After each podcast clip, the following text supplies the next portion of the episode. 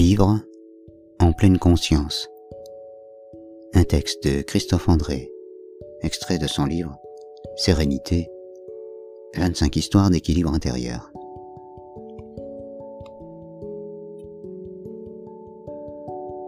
Tu es content de toi.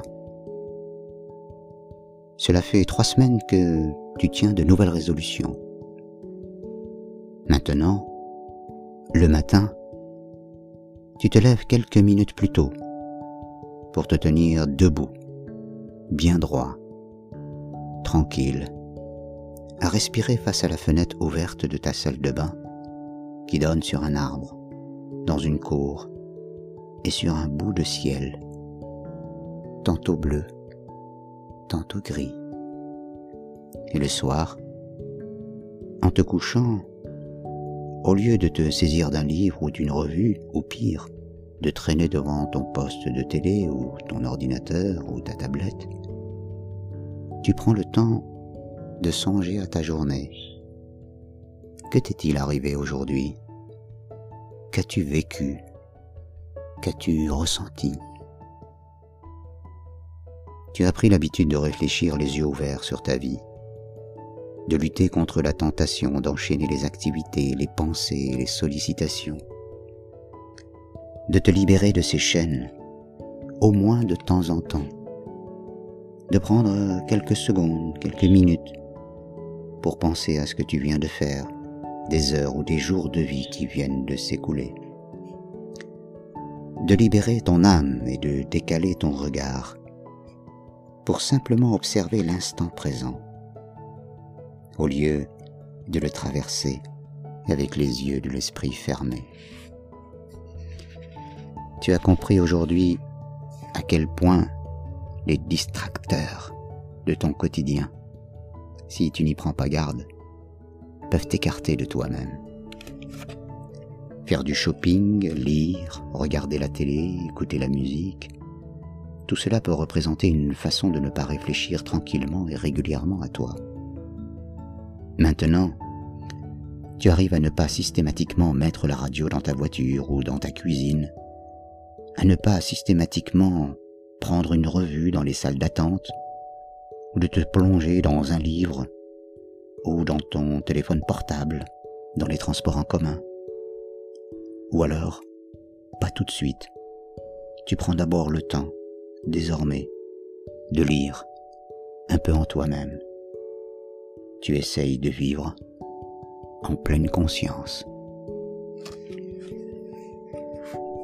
Il existe de nombreux avantages à la pratique de la pleine conscience.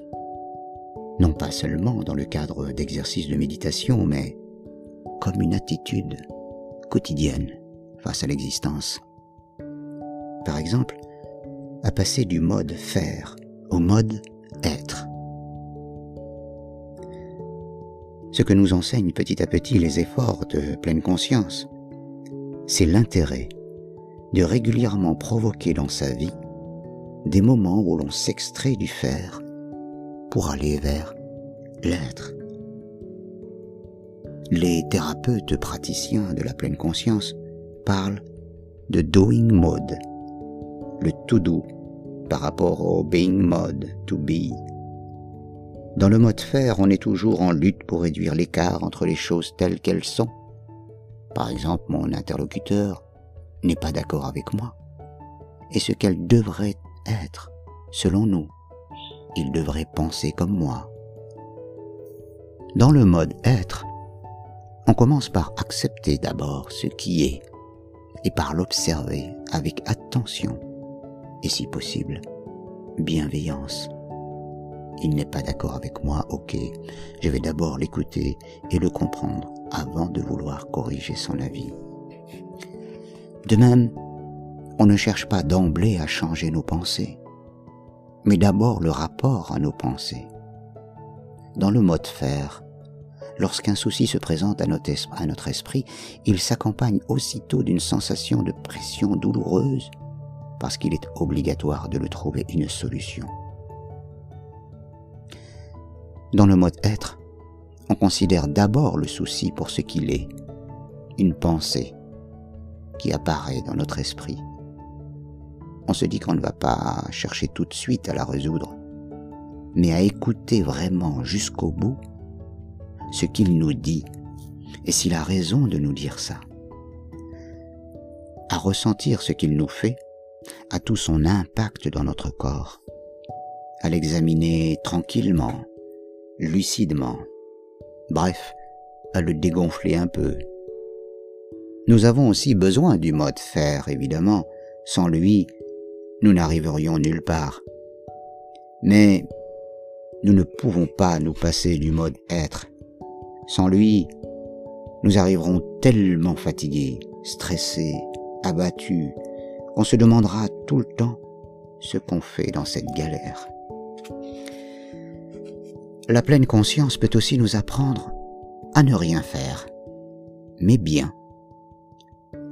Le véritable bonheur, c'est l'état de conscience sans référence à rien, sans objet, où la conscience jouit de l'immense absence qui la remplit. Écrivez Sioran. Ne rien faire. Le dernier luxe. Oui, le luxe suprême de cette époque d'agitation et de pragmatisme.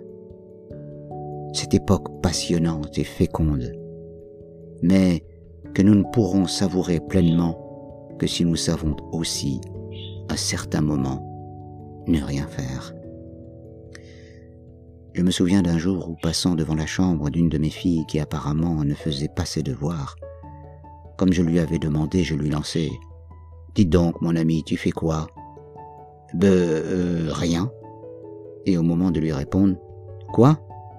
Comment? Et tes devoirs? Je me souviens de tout ça. Et je m'entends lui dire Tu ne fais rien? Excellent. Ça la fait rire. Il faudra que j'en reparle avec elle dans quelques années. Je lui ai peut-être fait vivre une expérience utile.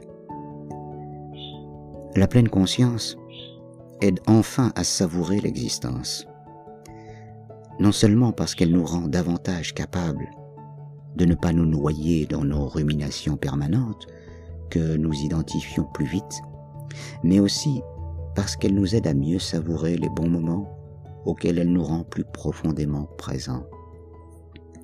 La vie consciente, c'est la vie normale, tout simplement, avec une permanence d'ouverture et de sensibilité à soi et au monde, une permanence d'accueil pour le banal et l'exceptionnel. La vie consciente, c'est la vie maintenant, compliquée, confuse, imparfaite, bancal.